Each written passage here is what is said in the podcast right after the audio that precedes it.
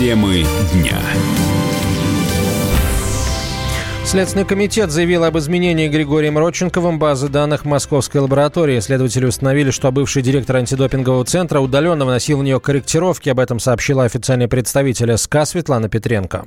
Следствием проведена комплексная компьютерно-техническая судебная экспертиза копий переданных электронных файлов, по результатам которой сделан вывод об их подлинности, а также об отсутствии искажений оригинальной файловой структуры результатов тестирования российских спортсменов. Вместе с тем подтверждены факты удаленного посещения прежним руководством антидопингового центра в 2015-16 годах электронной базы ЛИМС, содержащей информацию о результатах исследования допинг-проб. Входы в базу осуществлялись с IP-адресов, зарегистрированных и размещенных на территории США и ФРГ. При этом протокол посещений с указанием дат, времени и длительности работы в ЛИМС вручен представителям ВАДА в январе текущего года. В настоящее время ВАДА заявляет о манипуляциях в 2018-2019 годах с данными, хранившимися на серверах и приборных компьютерах Московской антидопинговой лаборатории, которые находились там, и доступ к ним для сотрудников лаборатории не мог быть ограничен ограничен в связи с ее постоянным функционированием. Все полученные следствием доказательства свидетельствуют о намеренном внесении Родченковым и иными неустановленными лицами изменений в электронную базу с целью искажения параметров и показателей допинг-проб российских спортсменов.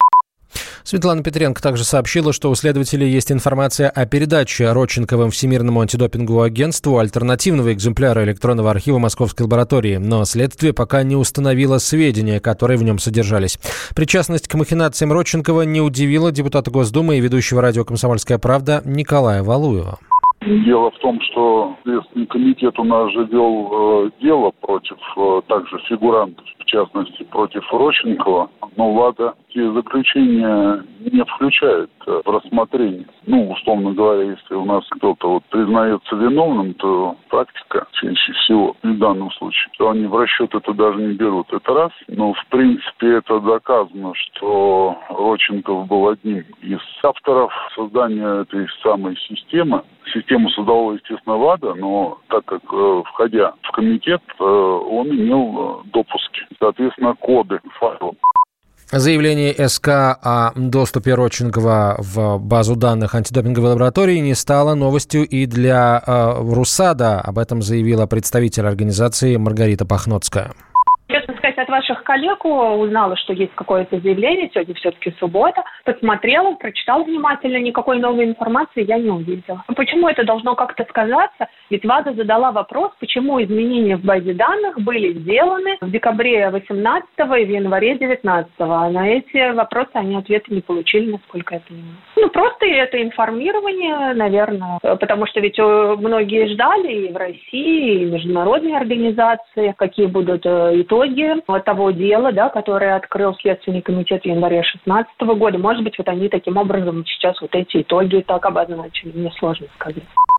ВАДА признала несоответствующим статус Российского антидопингового агентства Кодексу организации как раз за якобы обнаруженные подмены в базе данных с допинг-пробами в московской лаборатории. Ее передал ВАДА Григорий Родченков. Сам он бежал в США, в России на него завели уголовное дело. В суде доказательства своих слов он не представил, но это не помешало Всемирному антидопинговому агентству отстранить российских спортсменов от международных соревнований на 4 года. Чистые атлеты смогут выступить, но без флага и гимна России.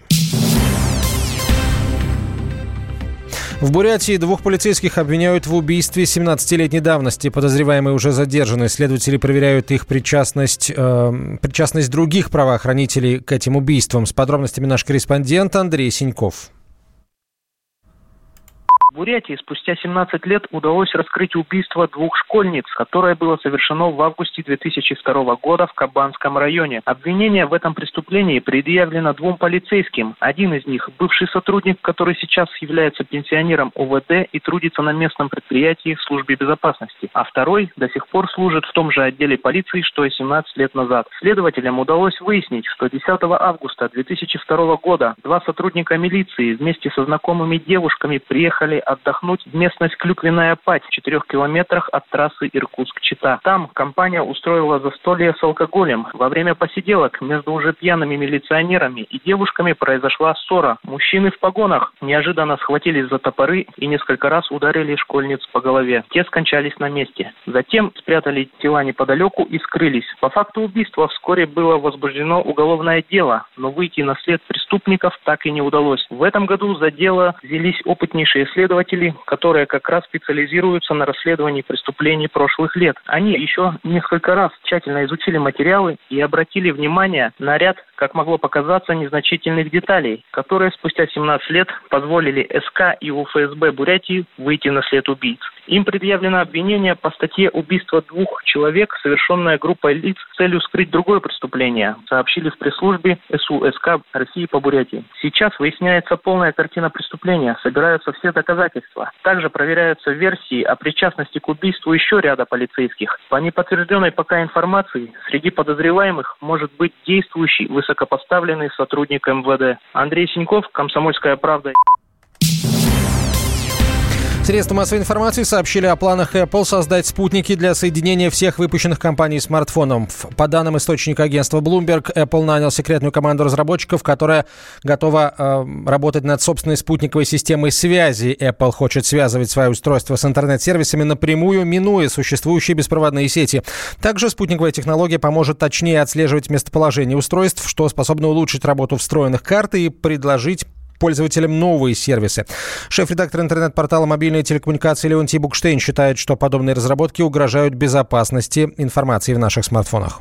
Для чего все это разрабатывать-то? Просто поразвлекаться. Удовольствие ведь не дешевое. Такие разработки стоят денег, сил, времени. Я как-то уже задумался, а вот приходят обновления на iPhone. Это же прямой канал в наше устройство. Мы как-то не думаем об этом. Вдруг нам сообщают, обновление до такой-то версии. И они входят, они знают наш имей, и они могут этим управлять спокойно. В случае, не дай бог, чего-то нам вырубят все, потому что мы зависим от них. Так что известные западные программы, Facebook и прочие, они ведь подчиняются фактически правительству, хотя это частные компании. Я помню, как Марк Цукерберг сидел как котик, извините, в Конгрессе и отвечал на вопросы, которые ему задавались и которые не публикуют обычно в печати. Так и здесь. Если Apple взялась, ну, мудрецы из Купертина могут все сделать в сеть айфонов, которые сегодня покрыли весь мир, войти очень соблазнительно. Ну, они и так, говорю, входят с обновлениями. А можно войти не с обновлениями, а с командами.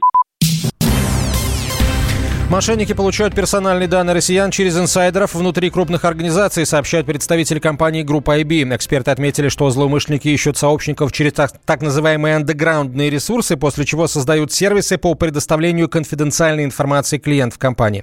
Мошенники находят все новые схемы обмана доверчивых граждан, при этом и старые продолжают работать. Например, взлом социальных сетей или массовая рассылка сообщений. Моя коллега Вера Цыганкова пообщалась с хакером и узнала, как нас разводят в интернете.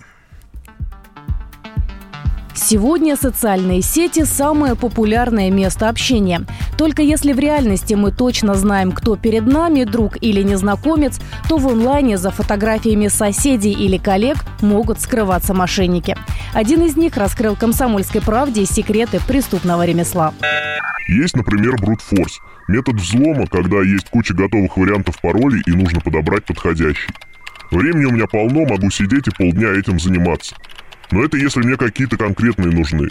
Гораздо проще, когда люди сами тебе пароль в руки отдают. Как? Ходят по странным сайтам, а там вирус, который потом с их компа пароль сливает. Мне вообще толком ничего делать не надо. В усложненном виде эта схема называется фишинг. Любопытство и глупость в одном лице проявляются, когда человек кликает на ссылку в сообщении «Шок, посмотри, что про тебя пишут», а потом «Прощай аккаунт». По словам мошенника, людей в соцсетях нередко подводят тщеславие и жадность. В Инстаграме попадаются, когда предлагаешь советы по увеличению числа подписчиков. А еще есть те, кто деньги за галочкой официальных страниц гребут. Предлагаю поставить, запрашивают логин, пароль. Реально отправляют. Лох не мамонт. Присылают.